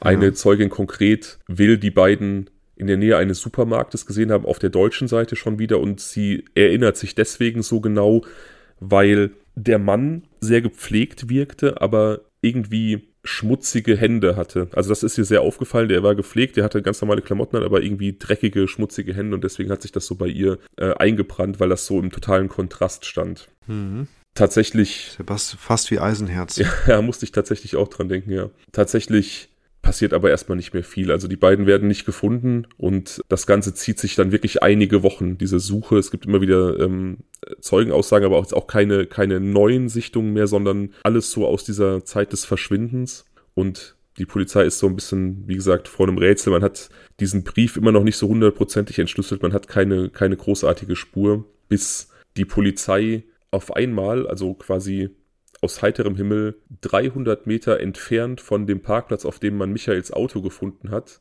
eine Leiche findet. Okay. Die ist entweder bei der Suche zuvor nicht gefunden worden oder was wahrscheinlicher ist, lag einfach da noch nicht da, sondern ist dann im Nachhinein dorthin verbracht worden. Ich habe dir auch ein Foto von diesem Auffindeort geschickt. Das ist das allerletzte Foto. Ja. Und da sieht man mhm. einen Waldweg im Vordergrund und der eingekringelte Bereich ist da, wo die Leiche gefunden wurde und du siehst, die liegt im Prinzip direkt neben dem Weg. Also da ist eine Baumreihe davor und dann ja. ähm, da ist dieser Fundort. Ja, also jeder, der da äh, spazieren gegangen ist, sollte das irgendwie gesehen haben. Es sei denn, da lag jetzt Schnee oder so. Das war ja von, war ja von die Rede davon. Möglicherweise war die Leiche auch zugeschneit, aber ansonsten finde ich, ist das so Reichweite fünf Meter. Und wenn man mal durch den Wald spazieren geht und man lugt mal nach links und rechts in den Wald hinein, dafür ist man ja auch im Wald, dann glaube ich schon, dass man die Leiche auch gesehen hätte. Ja, oder wenn du als Spaziergänger vielleicht mit, mit äh, freilaufenden Hunden unterwegs bist, die hätten die ja, wahrscheinlich auch gefunden. Auf alle Fälle. Ähm, ganz kurzer Hinweis für Zuhörerinnen und Zuhörer, die uns jetzt vielleicht zuhören, ohne uns bei Instagram zu folgen. Ich werde die Bilder zum Fall bei Instagram hochladen, über die wir hier sprechen, sodass ihr nachvollziehen könnt und sehen könnt, was wir sehen folgt uns da, wenn ihr mögt, dann habt ihr quasi auch diesen visuellen Teil des Podcasts. Ja. Also die Leiche, wie gesagt, wird von Spaziergängern gefunden und dann natürlich ähm, die Polizei informiert. Und das wirft natürlich auch wieder so ein bisschen Fragen auf, weil es einfach so nah am Autofundort ist und aber bei der ersten großen Suchaktion nicht gefunden wurde. Aber dazu kommen wir später noch. Die ja. Leiche war relativ gut erhalten, wurde allerdings teilweise besonders im Gesicht schon angenagt von wahrscheinlich Wildtieren, aber sie kann sehr, sehr schnell und zweifellos als Michael Heger identifiziert werden. Also es ist auf jeden Fall die Leiche von Felix Vater. Ja. Natürlich, da jetzt, da die Leiche gefunden wurde, wird jetzt das direkte Umfeld nochmal extrem durchkämmt, nochmal viel, viel gründlicher als zuvor, weil man jetzt davon ausgeht, dass es die Wahrscheinlichkeit besteht oder sehr, sehr hoch ist, dass Felix dann auch da irgendwo ist. Diverse Spürhunde werden wieder zum Einsatz gebracht, aber erneut findet sich nichts, was irgendwie darauf hinweist, dass Felix in dieser Gegend ist. Mhm. Boden und Flüsse in der Gegend, also mögliche Gewässer, sind seit längerer Zeit gefroren gewesen. Wie gesagt, es war ein recht harter Winter. Es ist also auch nicht möglich, dass man eine Leiche jetzt einfach hätte vergraben können oder so. Oder sie mhm. ins Wasser werfen und da irgendwie hoffen, dass sie wegschwimmt, weil einfach sich diese Entsorgungsmöglichkeiten nicht anbieten. Ja, verstehe. Man kann also konstatieren, Felix bleibt verschwunden, Michael ist tot, seine Leiche wird dann in die Gerichtsmedizin transportiert, um da genauer in Augenschein genommen zu werden. Und die Mediziner legen sich relativ schnell auf Selbstmord fest. Der Körper weist ja. zwar einige Brustverletzungen auf, aber die Gerichtsmediziner gehen davon aus, dass Michael unter dem Einfluss des Alkohols, wie gesagt, in diesem Lager wurden diverse Schnapsflaschen gefunden und halt auch Schlaftabletten. Und man geht jetzt davon aus, dass er unter Einfluss des Alkohols und der Schlaftabletten orientierungslos durch den kalten Wald gestolpert ist und gestürzt, sich dabei diese Brustverletzung zugezogen hat und schlussendlich an einer Mischung aus diesen Sturzverletzungen und der Kälte dann gestorben ist. Mhm. Es wird allerdings später noch die ein oder andere Ungereimtheit dazukommen, aber ähm, auch dazu komme ich dann später. Die Polizei geht davon aus, dass im Zuge eines erweiterten Suizids Michael erst Felix und dann sich selbst umgebracht hat, um sich an Manuela zu rächen für die Trennung, die er offensichtlich niemals ganz weggesteckt und verkraftet hat. Also so dieser Rachegedanke, ihr das Liebste zu nehmen, was sie hat. Also es gibt diverse Arten von erweitertem Suizid, gerade in diesem familiären Kontext. Es gibt oft Menschen, oft Familienväter, die so quasi Familien auslöschen, die selber Suizidgedanken, Suizidentscheidungen fassen und die in so einem Anflug von Narzissmus einfach der Meinung sind, wenn sie nicht mehr existieren, dann kann auch die Familie nicht mehr existieren. Also so nach dem Motto, was sollen die ohne mich? Ja, verstehe. Und dann quasi die ganze Familie mit ermordet. Also das kommt halt auch vor, weil die derart egozentriert sind, dass sie sich nicht vorstellen Ja. können, dass die Familie ohne sie noch weiterleben kann. Ich wollte gerade sagen, es ist ja ein sehr äh, antikes und äh, egozentrisches Weltbild auf jeden Fall, was sie da haben. Purer Narzissmus, ja. Sehr. Ja, total. Natürlich könnte ich mir aber auch vorstellen, dass es ähm, nicht nur aus dem Grund passiert sein könnte, sondern möglicherweise auch einfach nur, um Felix mitzunehmen, wohin auch immer. Das kann natürlich sein, aber natürlich unterstellt man automatisch, dass da auch irgendwo so ein bisschen der Gedanke eine Rolle spielt, sich zu rächen an der Ex-Frau. Ne? ja, kann sein. Aber wie auch immer, also es ist ja sowieso alles Spekulation. Ne? Wenn er seinen, seinen Willen und seine, seine Handlung nicht mehr irgendwie erklärt hat oder schriftlich erklärt hat, warum er irgendwas tut, dann ist sowieso alles Spekulation. Hm. Die Polizei beschließt zu warten, bis der Boden wieder auftaut und derart absuchbar ist, dass man auch im Boden vielleicht nach einem flachen Grab suchen könnte. Und das passiert dann im April. Da ist dann der Boden so weit aufgetaut, dass die Ermittler nochmal mit Spürhunden die ganze Gegend absuchen können.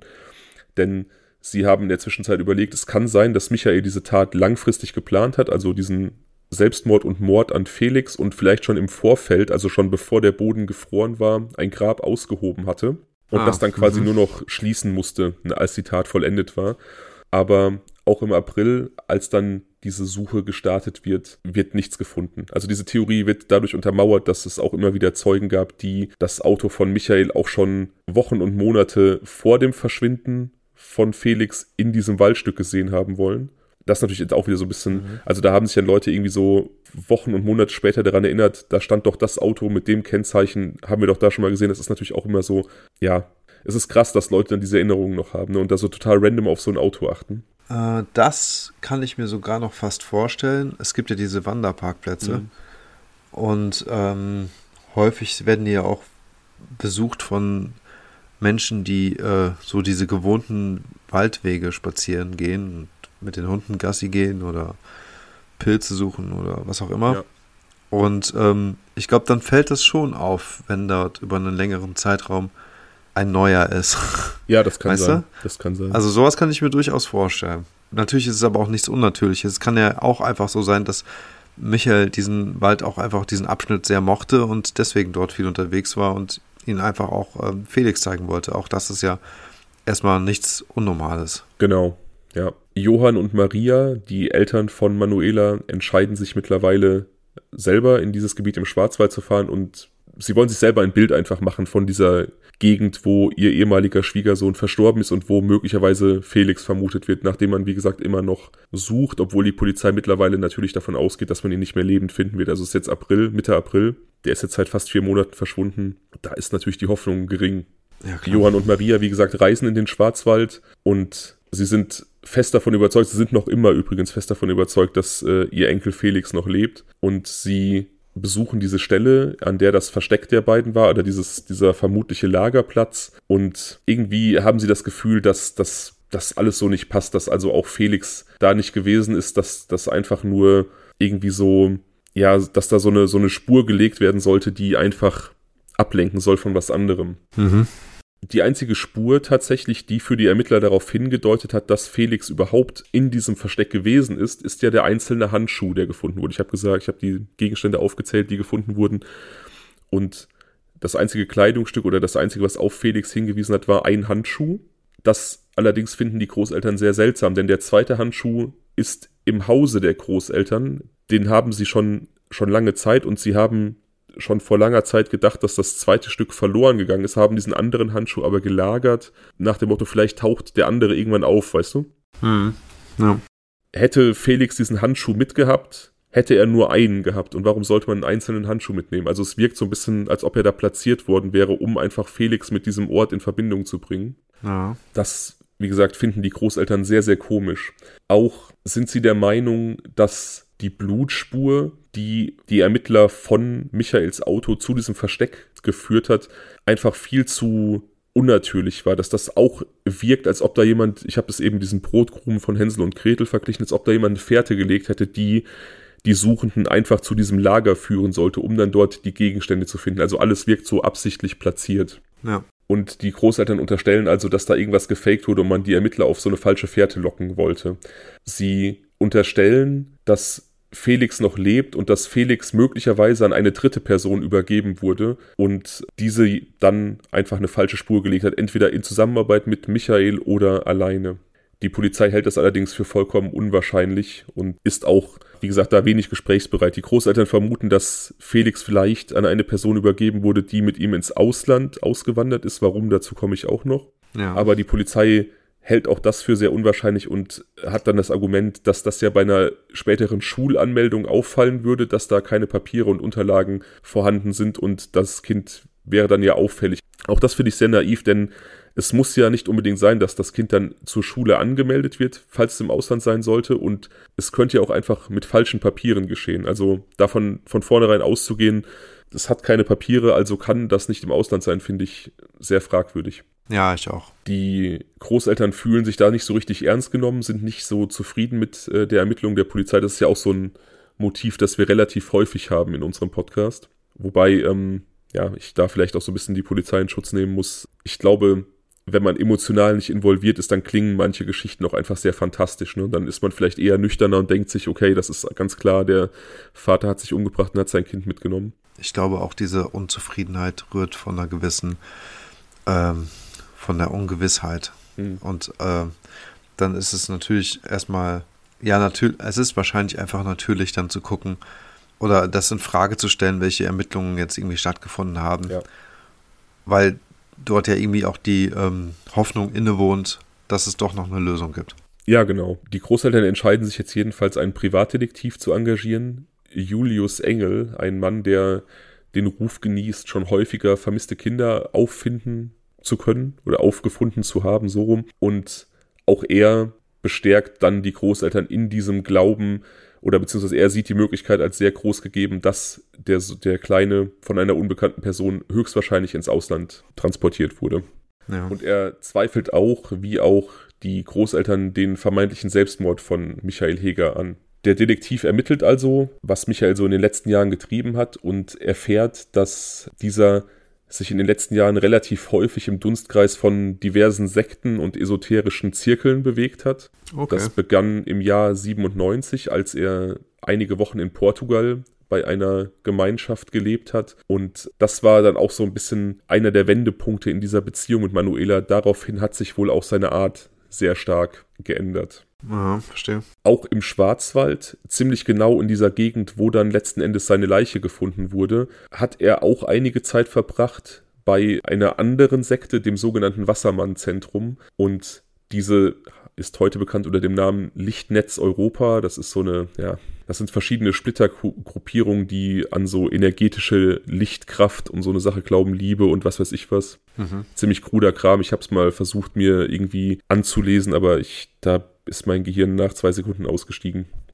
Aber jedenfalls ist bekannt, dass Michael da sehr affin war zu diesen Gemeinschaften. Zu wie vielen er eventuell Kontakt hielt, ist nicht klar. Also wie gesagt, es ist klar, dass er diverse Sekten besucht hat im Ausland und im Inland. Und es ist klar, dass er den Schwarzwald kannte, eben durch seine Besuche bei dieser Sekte dort und auch verschiedene esoterische Messen besucht hat. Was für einen Beweggrund sollten denn diese Sekten haben, Michael umzubringen. Mm, ja, dazu komme ich tatsächlich noch, aber tatsächlich wird einem dieser, einer dieser Gemeinschaften unterstellt, dass unter diesem Deckmantel der, der Religiosität und der Esoterik Menschenhandel betrieben wird. Aber dazu kommen wir noch. Ja. Der Detektiv Julius Engel reist nun seinerseits auf diverse esoterische Messen, um dann da so ein bisschen nachzuforschen, um mit Leuten ins Gespräch zu kommen. Und er trifft anscheinend eine Frau, die mit ihm ins Gespräch kommt und die ihm berichtet, dass sie weiß, dass Felix bei einer Sekte in Portugal leben würde. Die heißt Tamera und zu der hatte offensichtlich Michael auch Kontakt. Und ja, wie gesagt, laut dieser Frau ist es Fakt, dass Felix dort lebt. Julius Engel reist nun nach Portugal, um da Tamera zu suchen, um mit dieser Sekte ins Gespräch zu kommen und danach Felix zu suchen und äh, Tamira, so, entschuldige bitte. Äh, auch die Polizei bekommt das mit. Also die reden ja auch mit Felix Großeltern und der Detektiv gibt denen natürlich Rückmeldung, sodass dann auch die Polizei über dessen Ermittlungsstand im Bilde ist und die nehmen ihrerseits Kontakt zur Sekte auf, allerdings ohne großen Erfolg und ohne Spur von Felix. Mhm. Ähm, diese Sekte, Entschuldigung, ja. diese Sekte, wie ist die denn, wie leben die denn? Kann man sich das so kommunenmäßig ja. vorstellen? Ja. Sind die ähm, autark, also versorgen die sich selbst, bauen ihre Nahrung selbst an und so, sind quasi abgeschottet von der Zivilisation. Genau. Ist das so? Ja, und auch so, dass, okay. dass die teilweise ja so ein bisschen auch unter dem Radar leben. Also dass man jetzt nicht unbedingt sagen kann, die leben da und da, da, da und da ist ihr Gemeindezentrum, sondern dass die teilweise auch ja so ein bisschen im so ihr eigenes Ding halt machen. Aber das heißt schon, dass sie so dezentral organisiert sind und auch. Genau. Ja, also zumindest zumindest offiziell. über Ländergrenzen hinweg. Genau, ja. Okay, verstehe. Das heißt also, es wäre jetzt durchaus auch möglich, dass sie innerhalb ihrer Infrastruktur dann ein Kind weit, weiterreichen. Ja, genau. Okay. Die Polizei möchte nun direkt mit dem Privatdetektiv Julius Engel sprechen und empfindet ihn und sein Verhalten eigentlich direkt als höchst unprofessionell. Der hat zwar in der Vergangenheit immer wieder Rücksprache mit der Polizei gehalten und die auch immer wieder auf Spuren gesetzt. Aber die Ermittler waren eigentlich auch da schon immer so ein bisschen genervt, weil sie diese Spuren immer nur Zeit gekostet haben und nie irgendwie was Konkretes mit sich geführt haben. Und mhm. auch dieses Mal möchten sie von ihm wissen, wer diese Frau ist, die er auf dieser esoterischen Messe getroffen hat, wollen Kontaktdaten oder Namen von dieser Frau Telefonnummer, irgendwas, aber er sagt, er hat nicht danach gefragt, also weder nach ihrem Namen noch nach ihren Daten. Und der Polizei kommt das jetzt mittlerweile ein bisschen komisch fair, die, die unterstellen, dass er sich diese Spuren nur ausdenkt, um den Fall immer weiter hertreiben zu können, um halt Geld zu verdienen. Geld zu verdienen, genau. Dass es gar keine Spuren gibt, sondern dass er Spuren erfindet, um den verzweifelten Großeltern weiter Geld aus der Tasche leiern zu können. Ja, ja, ist gut möglich. Ich denke auf der anderen Seite aber auch, dass so ein unkonventionelles Vorgehen auch und nicht amtliches Vorgehen sozusagen, kein behördliches Vorgehen für so ein Privatdetektiv auch normal ist. Also dann, dass man in solchen Situationen nicht unbedingt nach einem Namen und schon gar nicht nach Kontaktdaten äh, fragt, wenn er gerade undercover unterwegs ist, kann ich total gut nachvollziehen. Ja, er war ja nicht undercover unterwegs auf dieser Messe. Er hat ja da ähm, offiziell die Leute befragt. Ach so. Keine Ahnung. Also mein, mein Thema ist so ein bisschen, ich, ich weiß es nicht. Ich habe, wie gesagt, so eine Doku gesehen, eine relativ große unter anderem. Und da ist auch er zu Wort gekommen, dieser Detektiv ich habe auch direkt das Gefühl gehabt, dass das ein krummer Hund ist. Also Ah ja, okay. So, mein, mein erster Eindruck war direkt, der Typ ist eine Ratte. So, ich weiß es nicht, ich kann es nicht mhm. beurteilen, mhm. aber ich hatte direkt das Gefühl, dass das ein Abzocker ist.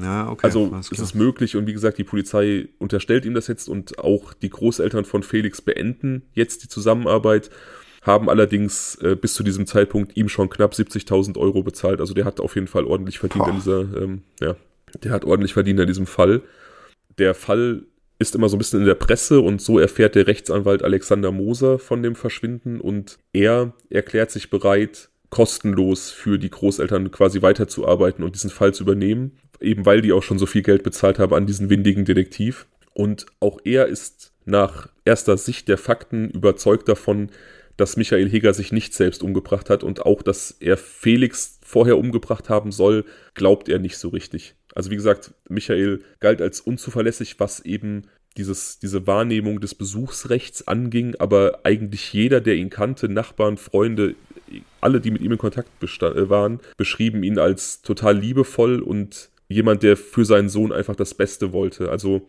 jetzt nicht unbedingt ja. jemand, der so aus Rache das Kind unbedingt töten würde. Ja dem Anwalt ist auch so ein bisschen aufgestoßen, dass diese Bücher da so plakativ auf dem Bett lagen, als die Polizei damals die Wohnung geöffnet hat und er unterstellt, dass die da schon absichtlich platziert wurden, um eben diese Fährte direkt zu legen, diesen Narrativ zu spinnen, dass Michael sich und den Kleinen in suizidale Absicht irgendwohin gebracht hat. Ja.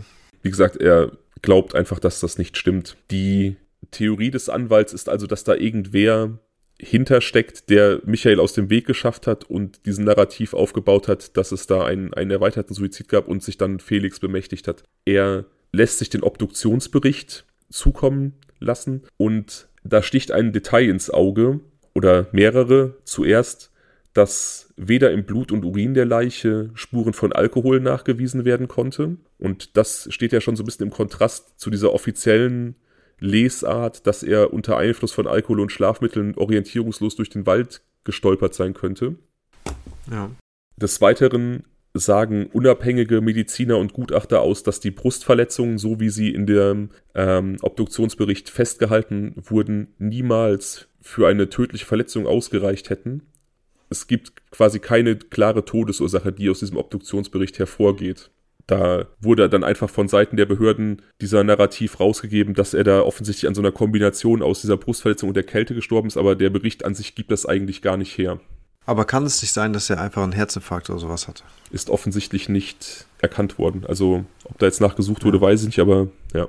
Aha. Aber nichtsdestotrotz ähm, müsste diese Todesursache, wenn sie denn jetzt durch Externe herbeigeführt worden ist oder sein sollte, müsste es ja dann irgendwie doch noch irgendwie nähere Infos zu dem wirklichen äh, ja, Sterbegrund geben. Komme ich noch zu. Okay. Auch weitere Sachen erscheinen dem Anwalt sehr komisch. Die Leiche war ja offensichtlich schon einige Zeit tot. Wie gesagt, ähm, da fing trotz des Wetters so ein bisschen die Verwesung an. Tiere hatten sie schon angenagt. Und äh, der Anwalt stellt sich die Frage, warum die Suchtrupps zuvor, auch die Hubschrauber, die Spürhunde, warum diese Leiche nicht gefunden wurden, obwohl die ja so nah an so einem Weg lag und auch nicht weit von dem Auto entfernt. Also auf jeden Fall in einem Gebiet, wo recht intensiv gesucht wurde. Hm. Es gab kein Blätterdach oder so, also man sieht auch auf dem Bild, dass quasi rechts von dem Fundort, das sind äh, irgendwelche Nadelbäume, die sind ja immer grün, aber da, wo die Leiche lag, da waren Laubbäume, die natürlich zu dieser Jahreszeit kein Laubwerk geführt hätten, sodass man auch aus dem Hubschrauber diese Leiche hätte sehen und wahrnehmen können. Ja, oder wie gesagt beim Spazierengehen, ne? es ist wirklich sehr licht, also da ist so ein kleiner ähm, Nadelwald, kurz davor, aber an diesem kleinen Hang, den man jetzt hier so sieht, stehen eins, zwei, drei, ja, ich erahne dahinter vielleicht noch zwei weitere kahle Laubbäume. Also sehr lichtes Waldgebiet, das man sehr gut durchblicken kann. Genau. Darüber hinaus war schon Tage vor der Auffindung der Leiche so ein bisschen Tauwetter. Also es war, die Temperaturen waren so weit geklettert, dass es keinen weiteren Schneefall mehr gab. Der bisher liegende Schnee ist geschmolzen. Es hat auch geregnet sodass also auch Schnee weggespült wurde. Es war sehr windig, also Laub, was auf dem Boden lag, wurde dann nochmal wieder aufgeweht und es ist rumgeweht, also fast so ein bisschen Herbstwetter. Aber auf der Leiche fanden sich so gut wie keine Blätter, Tannennadeln, Schneerückstände, irgendwas. Also so, als ob sie da auch noch nicht so lange mhm. gelegen hätte. Ja.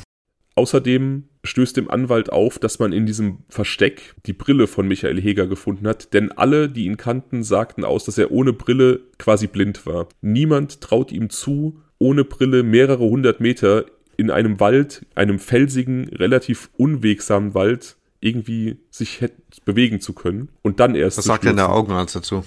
Was, der wird ja irgendwelche Ergebnisse haben, also wie, wie stark seine Sehschwäche war. Ob der jetzt äh, befragt wurde, weiß ich, aber alle, die ihn kennen, wissen halt oder sagen, dass er ohne Brille in so einer Umgebung vielleicht ein paar Meter weit gekommen wäre, aber nicht 300 Meter mhm. weit und dann erst gestürzt. Mhm.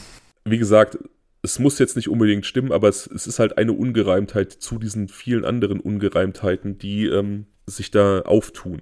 Die größte Spur in Richtung Fremdverschulden allerdings aus Sicht des Anwaltes stellt eine Einstichstelle dar an Michael Hegers Handgelenk, das wurde bei der Obduktion bemerkt. Man hat diese Stelle tatsächlich äh, erkannt, aber nicht näher untersucht. Und der Anwalt unterstellt jetzt also, dass man ihn über diese Stelle betäuben oder vergiften hätte können. Also es ist ganz klar, dass da offensichtlich eine Injektion ins Handgelenk gesetzt wurde. Die Rechtsmedizin hat allerdings keine toxikologische Untersuchung angeordnet. Man hat also nicht nachgesehen, ob da eventuell irgendwelche Medikamente oder sonstiges, irgendwelche Schlafmittel, Betäubungsmittel, irgendwas, irgendein Gift verabreicht wurde. Also man hat da nicht mhm. nachgesucht, trotz dieser Einstichstelle. Okay.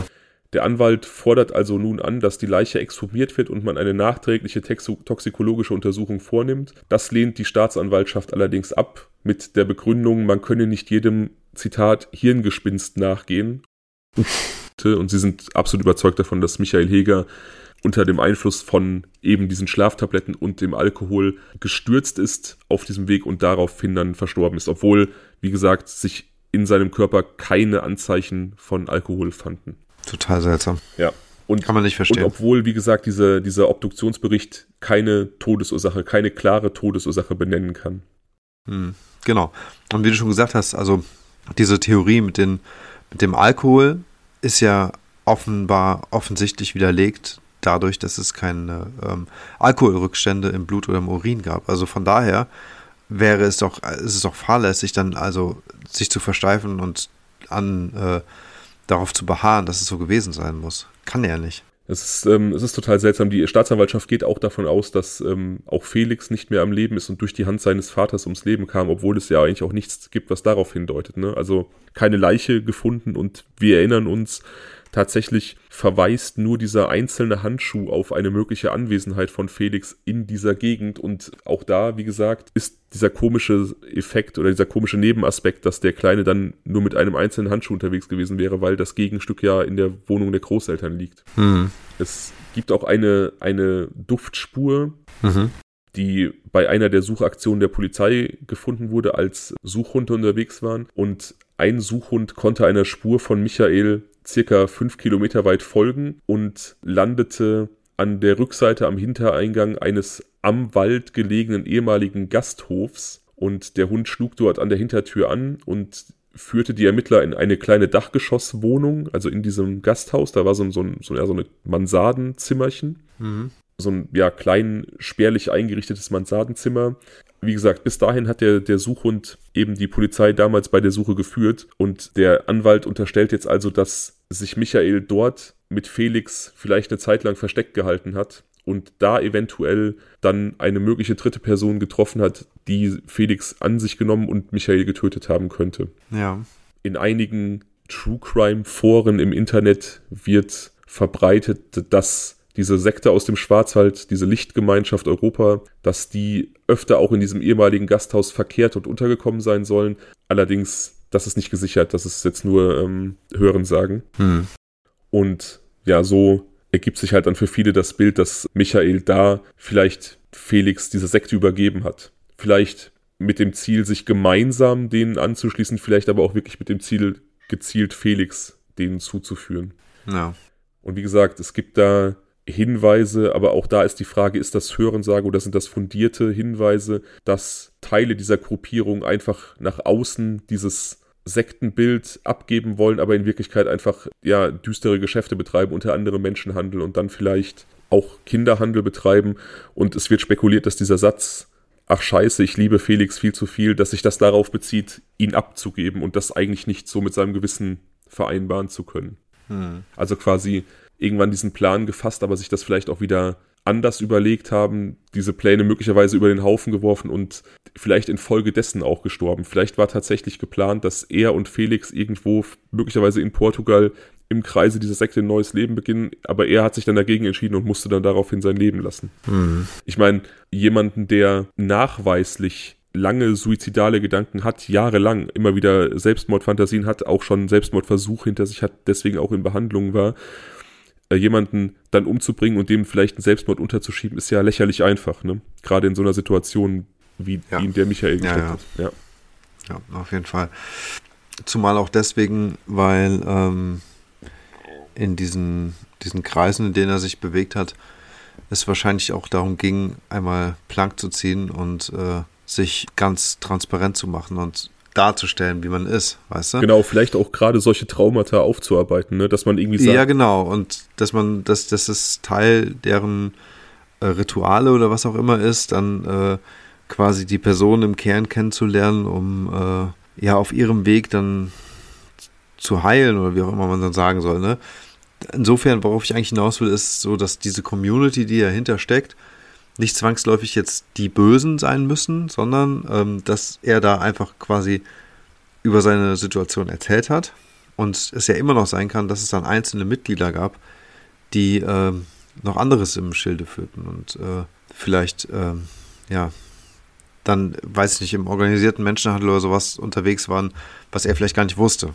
Ja. Also es, ich ja. glaube, es muss nicht unbedingt diese Gemeinschaft unbedingt auch gewesen sein. Nee, es ist halt eine Theorie. Ne? Ja. Also so oder so, unabhängig von der Sekte, hat der Anwalt die Theorie, dass Michael über diese Einstichstelle an seinem Handgelenk mit irgendeiner Substanz vergiftet wurde, ob jetzt getötet oder betäubt, keine Ahnung. Und aber eher getötet und dass die Leiche an diesem Fundort platziert wurde, weil er es, wie gesagt, seltsam findet, dass die bei den Suchbemühungen nicht gefunden wurde und äh, ihm kommt es komisch vor, dass diese Fundstelle quasi direkt neben einem Wirtschaftsweg, einem Waldweg ist. Also du siehst das ja auf dem Bild. Ja. Also da hätte man tatsächlich mit dem Auto vorfahren und ihn problemlos ausladen können. Er unterstellt, Ja, dass man eventuell den bewusstlosen oder vielleicht auch schon toten Mann quasi in den Wald rein auf einen Felsen transportiert hat und ihn dort runtergeschmissen hat, um dann diese äh, Sturzspuren zu erzeugen. Ah. Aber wie gesagt, diese, diese, diese Auffindestelle, auch diese Nähe zu dem Weg, die spricht halt für ihn auch dafür, dass man ihn dahin transportiert hat und eben weil man ihn sonst auch vorher gefunden hätte. Die Polizei hält aber also- nach wie vor nichts von dieser Theorie. Ich glaube halt, dass dieses Hinterlassen, also dieses künstliche Platzieren der Leiche, auch gewisse Spuren hinterlassen hätte. Möglicherweise irgendwelche DNA-Spuren, aber zumindest mal irgendwelche Wegspuren. Aber nach denen hätte man erstmal suchen müssen. Also nach DNA-Spuren hat man ja nicht. Mm, Ja, das ist richtig, aber ähm, da war Laubboden, ne? Ja, unter anderem, ja. Ja, und Laub. Und ähm, also wenn man da hergeht, noch nicht mal nur, wenn man eine Leiche zieht, aber zumindest in dem Moment, wenn also da jemand hergeht und dann einfach durch den Laub gehen geht, dann wird man auch teilweise, je nachdem wie, die, wie das Wetter ist, Tage später noch eine gewisse Spur sehen können. Also von daher glaube ich, wenn es dort eine Platzierung gegeben haben sollte, dann hätte man möglicherweise dort auch noch ja, Spuren entdeckt. Ja, aber es hat ja die Tage, wie gesagt, auch relativ stark geregnet. Es war windig, da werden natürlich Spuren auch wieder weggeweht, unkenntlich gemacht und Naja. da sind eventuell Tiere unterwegs. Wie gesagt, es gab Tierfraß an der Leiche. Es gibt möglicherweise Wanderer, Spaziergänger. Also es gibt ja Bewegung auch im Wald. Also Spuren äh, sind ja nicht immer eindeutig zuordnenbar. Ne? Und wenn dann da eine Reifenspur ist, dann könnte das der Förster gewesen sein. Wenn da Fußspuren sind, waren da vielleicht Menschen unterwegs. Pilz, was, ja, Pilzsammler natürlich nicht zu der Jahreszeit, aber also die Anwesenheit von Spuren hätte da, glaube ich, niemanden äh, misstrauisch gemacht. Und man muss halt auch immer davon ausgehen oder sehen,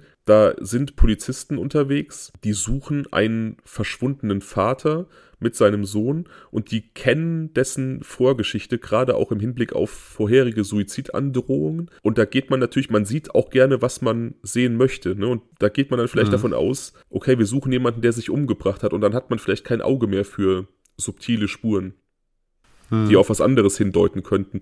Und klar, Ja, klar. So, eine, so, eine, so ein Transport, der könnte natürlich irgendwelche DNA-Spuren an seiner Kleidung irgendwo zur Folge gehabt haben, aber wie gesagt, die hätte man erstmal suchen müssen. Man hat ja noch nicht mal, trotz dieser Einstichstelle, nach irgendwelchen Substanzen in seinem Blut gesucht. Ja, und das ist definitiv ein Fehler. Das hätte nämlich das noch ausgeschlossen. Dieser Punkt mit dieser In In Injektion oder mit dieser Einstichstelle zumindest, der ist halt nach wie vor so ein Rätsel bei der ganzen Geschichte. Und man hätte es an der Stelle einfach ausschließen können durch so eine toxo toxikologische Untersuchung. Richtig, ja. Und ähm, ich glaube halt, dass das ein Fehler ist, oder zumindest ein, ein Fehler war, das nicht offiziell einmal auszuschließen, wenn man seiner Sache sich so sicher ist. Ich, ich finde es auch im Nachhinein, es, es ist fast schon, fast schon arrogant, dann, wenn man mit berechtigten Zweifeln konfrontiert wird, zu sagen, ja, ähm, nee, man, wir können nicht jedem Hirngespinst nachgehen, weißt du, das ist keine, keine große Sache, dann diese Exhumierung vorzunehmen und dann eben sich Klarheit zu verschaffen. Ja, ich meine, das mit dem Hirngespinst, äh, das Problem ist ja einfach auch, dass dieser Julius Engel scheinbar auch ähm, so eine zwielichtige Gestalt Der hat, glaube ist. ich, viel versaut tatsächlich. Also Der hat viel versaut, genau, genau. Und dann ist natürlich auch dieser Mythos um diese esoterische Lichtsekte auch sehr, sehr weit weg jetzt erstmal. Ne? Mhm. Und von daher kann ich es total gut vorstellen und nachvollziehen, warum die Polizei sowas erstmal als Hirngespinste abtut. Warum sie aber diese Möglichkeiten außer Acht lässt, weitere Nachforschung zu betreiben, wie zum Beispiel mit dieser Nadel und ähm, mit diesen Stichein, äh, äh, Einstichstellen oder auch eben da, warum die Leiche dort liegt, wie sie lag, warum der eine Handschuh da war, warum der Brille in dieser kleinen Höhle äh, lag, warum dieser Brief so endete, wie er endete und sowas. Da gibt es ja schon viele Ungereimtheiten und ähm, vielleicht auch mögliche Ansätze, die sie vielleicht nicht weiter verfolgt haben. Und auch da wieder, ne, man, man sucht halt einfach zu oft vielleicht nach, nach Hinweisen, die eine, die ein vorgefertigtes Bild, das man schon hat, bestätigen. Ne? Und wenn du auch von Seiten der Staatsanwaltschaft eben an diesen Fall herangehst und hast einfach dieses Bild, da ist ein Typ, der, der ist ein Loser, der hat ein kaputtes Leben, der hat die Trennung nicht ähm, verkraftet, der hat schon häufiger mit Selbstmord gedroht, der hat sich und seinen Sohn umgebracht. Wenn du mit dieser vorgefertigten Meinung reingehst, dann findest du eben auch viele Indizien, die dafür sprechen und blendest den Rest aus. Was mich, was, was mich dabei stört, ist, dass dieses ähm, von Hütchen auf Stöckchen springen, hm, was die Polizei ja so ein bisschen auch unterstellt mit dieser anderen Geschichte, eigentlich auch hier total stark gegeben ist, weil ich finde, okay, von mir aus hat er gewisse Schwierigkeiten im Leben gehabt und ähm, hatte jetzt nicht die allerstabilste Haltung und so weiter und so fort und Selbstmordversuche und ja, aber das ähm, lässt doch nicht automatisch darauf schließen, dass er seinen Sohn umgebracht hat. Das ist doch totaler Käse. Ja. Also natürlich kann er labil gewesen sein und ähm, ich will auch nicht sagen, dass das nicht war, aber ich will nur sagen, dass halt diese Kausalität, die dort unterstellt wird, einfach nicht wirklich argumentativ begründet ist. Es ist halt die einfachste Erklärung für das zugrunde liegende Szenario. Du hast halt den, den Vater, der den Sohn abgeholt hat, der hat ihn nicht zurückgebracht. Er wird dann einige Zeit darauf tot im Wald gefunden, auf dem Bett liegen, wunderbar drapiert, irgendwelche Bücher über alle möglichen Selbstmordarten. Und da ist dann halt einfach das Bild, wie gesagt, direkt vorgegeben. Ne? Und dann ist natürlich auch klar, ja, der hat das Kind mitgenommen, weil es eben auch ein Szenario ist, was leider nicht selten ist. Ja, ja, das stimmt. Aber ich meine, wer könnte denn Zugang haben zu seiner Wohnung? Weiß man da was? um diese Bücher zu drapieren. Also angenommen, dass er wirklich so nah mit irgendwelchen Leuten verbandelt war, vielleicht mit so einer Sekte oder mit anderen Leuten, dass er, hm. dass er denen sein, sein Kind übergeben wollte oder mit denen gemeinsam mit Felix irgendwo leben wollte, dann könnte ja auch jemand vielleicht einen Schlüssel zu seiner Wohnung gehabt haben oder als man ihn schon umgebracht hat, ist man in seine Wohnung gegangen. Ne? Also es ist ja, es ist ja nicht unwahrscheinlich, dass man, dass man irgendwie sich diesen Wohnungsschlüssel aneignet. Ja. Gut, ich könnte mir vorstellen, dass jemand ähm, vielleicht auch sich zunutze gemacht hat, dass ähm, Michael vielleicht die Absicht hatte, Felix da mit ins Boot zu holen und dass er so kommunmäßig mit denen halt gemeinsam leben wollte und jemand das einfach ausgenutzt hat, um ähm, dort seine eigenen Interessen zu vertreten hinsichtlich der, des Verbleibs von Felix. Und dass, ähm, dass sowas irgendwie passiert ist, das könnte ich mir vielleicht noch vorstellen. Mhm. Aber ich kann mir nicht vorstellen, also ehrlich gesagt, kann ich mir nicht vorstellen, dass er seinen Sohn umgebracht hat. Also höchstens, wenn es halt in diese narzisstische Richtung geht, wie wir es eben ganz am Anfang besprochen haben, dass er ihn jetzt irgendwie irgendwohin mitnehmen wollte, in den Tod mitnehmen wollte oder so. Aber ansonsten sehe ich hier keine Hinweise, die darauf schließen lassen könnten, dass er ähm, da gewisse Absichten in diese Richtung haben konnte. Ja. Könnte. Ja, wie gesagt, ich sehe das, ich sehe das ähnlich. Und ja, also wie in anderen Fällen ist das hier so eine Sache, wo, wo einfach mich irritiert, mit welcher Sicherheit einfach Polizei und Staatsanwaltschaft davon ausgehen, dass ja. es nur diese eine Lösung gibt. Ja, ja, das stimmt. Ja gut, es ist natürlich auch schön praktisch, ne?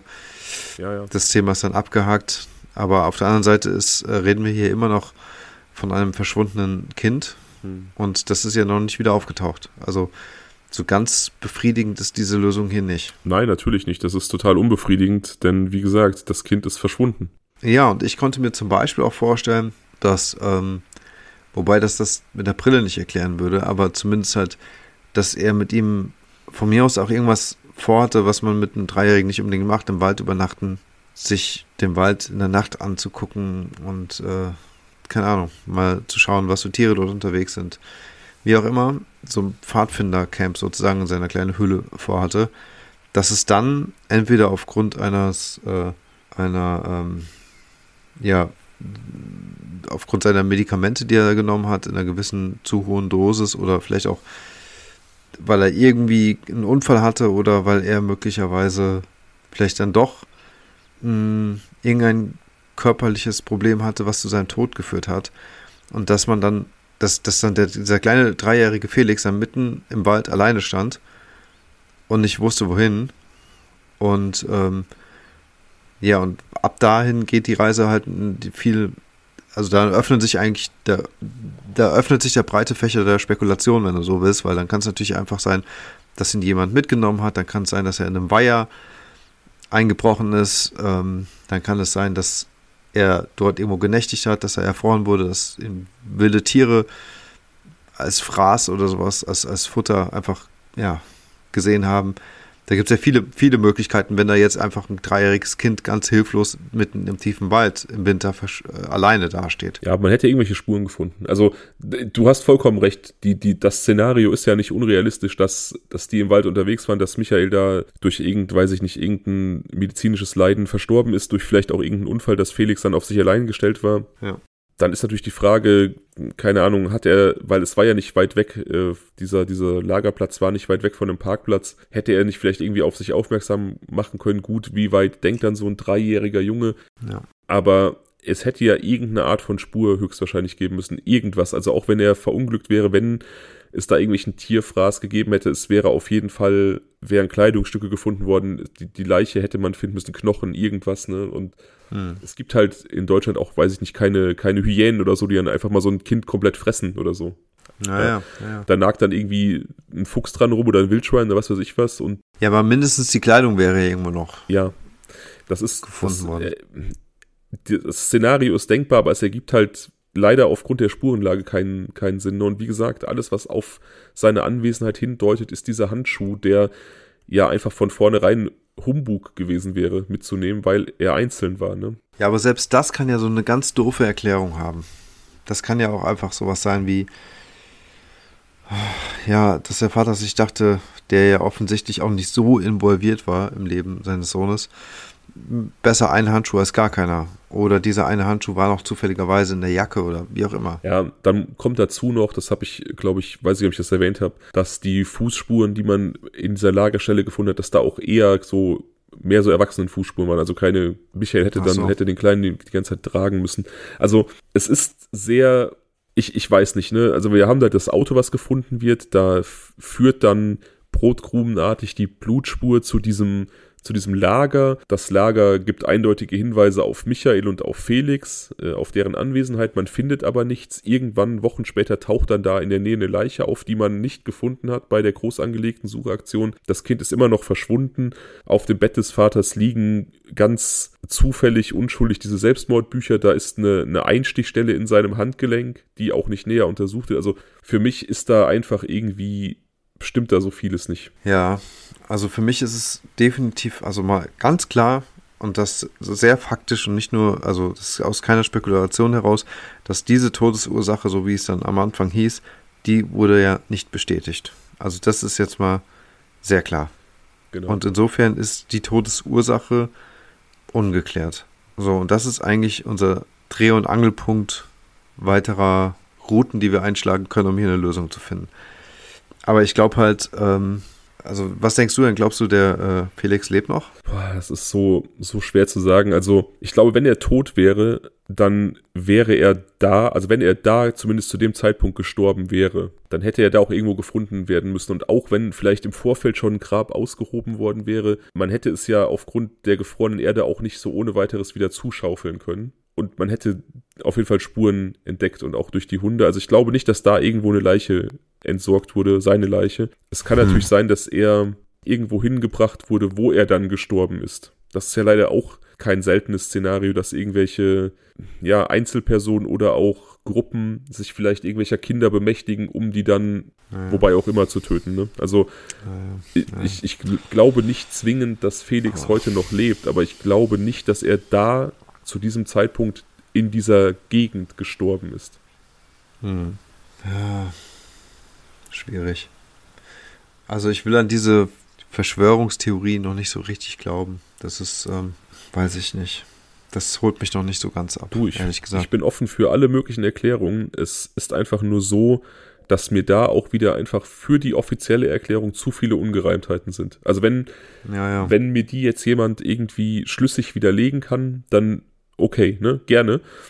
Bin ich ja. komplett offen für jeden Erklärungsansatz. Ich bin auch super gespannt, was ähm, unsere, unsere Follower und unsere Zuhörer da irgendwie für Ideen und Gedanken haben. Aber ich persönlich bin eigentlich aktuell eher zumindest sicher, dass es da eine andere Erklärung gibt als die offizielle. Welche das jetzt sein muss, in welche Richtung das geht, da will ich jetzt gar nicht großartig spekulieren, aber ich, wie gesagt, glaube, dass da einiges noch im Dunkeln liegt. Sind denn die Ermittlungen hinsichtlich des Verbleibs von Felix abgeschlossen? Also ist er, gilt es als äh, bestätigt? Ja, man ermittelt Oder- da nicht mehr weiter, man halt einfach da. Man macht es nicht mehr. Also er gilt jetzt aber auch nicht als verschollen offiziell oder so. Sondern als ermordet und einfach irgendwo, dass die Leiche nicht auffindbar ist. Genau, die Großeltern, die haben eine, eine Internetseite eingerichtet, wo ja mit, mit Computertechnik dann Fotos von Felix so bearbeitet worden sind, dass man quasi sehen kann, wie er heute mit 20 aussehen würde. Hm. Falls ihn jemand erkennt. Und ich habe auch so ein Interview mit denen gesehen, die sind auch total, also die würden natürlich sich wünschen, zu ihren Lebzeiten noch eine Antwort zu bekommen. Die sind halt beide Mitte, Ende 80. Ja. Und denen läuft natürlich auch so ein bisschen die Zeit weg, so blöd das jetzt so salopp gesagt klingt. Und das wissen die auch. Ist ja so. Ja, und, und die sind auch vollkommen, also die denken so ein bisschen an dieses Szenario, dass Felix vielleicht in einer anderen Familie leben könnte. Weil, also wenn du ein, ein dreijähriges Kind in irgendeine Familie steckst, dann kann der sich halt irgendwann nicht mehr daran erinnern, dass der da nicht hingehört. Ne? Und Ja. die sind sogar so weit, dass die sagen, wenn der in einer anderen Familie groß geworden ist, dann wollen wir den da gar nicht rausreißen, dann wollen wir dem dieses Familienglück gar nicht wegnehmen. Wir wollen einfach nur wissen, wie es ihm geht, dass er noch lebt. Ach ja, okay. Ja, also die sind, die sind, die, die wären einfach nur überglücklich zu wissen, dass er noch lebt. Und wie sieht Manuela das? Das weiß man nicht. Sie ähm, hat sich emotional wohl nicht so gut erholt von dieser ganzen Geschichte und von dieser ganzen Anspannung und sie ist, sie meidet auch öffentliche, öffentliche Auftritte. Also von ihr gibt's da äh, keine Stellungnahmen. Das sind halt, wie gesagt, die, die Großeltern, die medial in Erscheinung treten und die auch diese Mhm. Suche so am Laufen halten wollen. Auch das ist natürlich total gut verständlich. Ja, beidseitig. Ne? Also auch, dass Manuela da Mhm. einfach, Klar. dass der Schmerz einfach zu groß ist. Ja, und auch was das für starke und große Überwindung von den Großeltern ist, diese Stärke an den Tag zu legen und, aufzubringen, um halt da noch äh, ja positiv mit einem positiven Beispiel voranzugehen und dann die Hoffnung auch nicht zu verlieren. Ja, Hoffnung ist einfach ein riesen, ein riesen Motivator. Und ich glaube, kein, der Mensch ist nichts ohne Hoffnung. Und in diesem Fall, ja, kann ich mir auch vorstellen, dass die Hoffnung die auch so ein bisschen am Leben hält noch, ne? Ich kann mir so eine Verschleppung grundsätzlich auch vorstellen. Ne? Ich kann mir auch vorstellen, wir haben ja über jetzt, als wir über den Fall Maggie kürzlich auch gesprochen haben, durchaus auch ein bisschen spekuliert, wie das ablaufen könnte, theoretisch, wenn ja so ein Kind verschleppt, entführt und dann irgendwo zur Adoption freigegeben wird mit falschen Papieren oder so. Und dann landet es dann vielleicht auch in irgendeiner anderen Familie, in einem anderen Land. Ähm, also vorstellbar ist so ein Szenario leider, leider ja auch. Ja, So schrecklich das ist, ne? natürlich. Und dann gibt's natürlich auch dann Länder, wo, ja, vielleicht Korruption ein bisschen ausgeprägter ist, wo dann auch das kein großes Problem ist, dann da irgendwelche m, Dokumente und Papiere zu beschaffen für ein Kind, das auf einmal da ist, ne? Beispielsweise. Ja, genau. Ja, ja, genau. Ich meine, es gibt die Situ- Situation, was ja nur wirklich auch ähm, belegt ist, ist die Tatsache, dass ähm, Michael und Felix im Wald gesehen wurden. Ob es jetzt wartend oder beobachtend war oder was auch immer, sie wurden mehrfach gesehen. Und ähm, Michael war in diesem Wald vorher auch schon mal alleine. Ja. So, und anhand dieser Beobachtung könnte man halt jetzt auch diesen Gedanken äh, weiterführen und weiterspinnen hinsichtlich ja eines möglichen Geschäfts oder was auch immer was. Ne? Aber ich glaube halt nicht, dass Michael seinen Sohn dort dann irgendwie für irgendwelche schrecklichen Dinge hergegeben hätte, sondern wenn dann eher aus der Absicht heraus, dass man halt, dass die beiden Teil dieser Gemeinschaft werden sollten. Also ja, krass, 20 Jahre her. Nee, nicht ganz. 2003 ist er geboren, der wäre jetzt 20, ne? Mhm. Oder ist 20, man weiß es ja nicht. Ja. Ja, wie gesagt, da habe ich jetzt keine Meinung zu, ehrlich gesagt, ob er, ähm, ob er noch am Leben ist, ob die Chance besteht, ihn nochmal zu finden. Ich bin mir aber, wie gesagt, relativ sicher, dass er zumindest nicht da gestorben ist zu der Zeit und nicht Mhm. dort. Aber ja, wie gesagt. es Also ist- Michael, ja, meinst ja. du? Äh, nee, Mhm. ähm, Felix. Ach so. Ja, ich habe keine Ahnung, ne? Also ich finde, also mein, mein unsichtbarer Detektivhut kann mir auch nicht wirklich weiterhelfen. Ich hoffe, dass, Leider, ja, ich hoffe, ich hoffe, ähm, die Zuhörerschaft hat viele Detektivhüte auf und vielleicht auch irgendwelche zündenden Ideen. Ich bin echt gespannt. Also wirklich Ja, gespannt. ich auch. Ich Ja. auch. Also man kann in solchen Fällen wirklich nur hoffen, dass es, ähm, dass er möglicherweise wirklich noch lebt.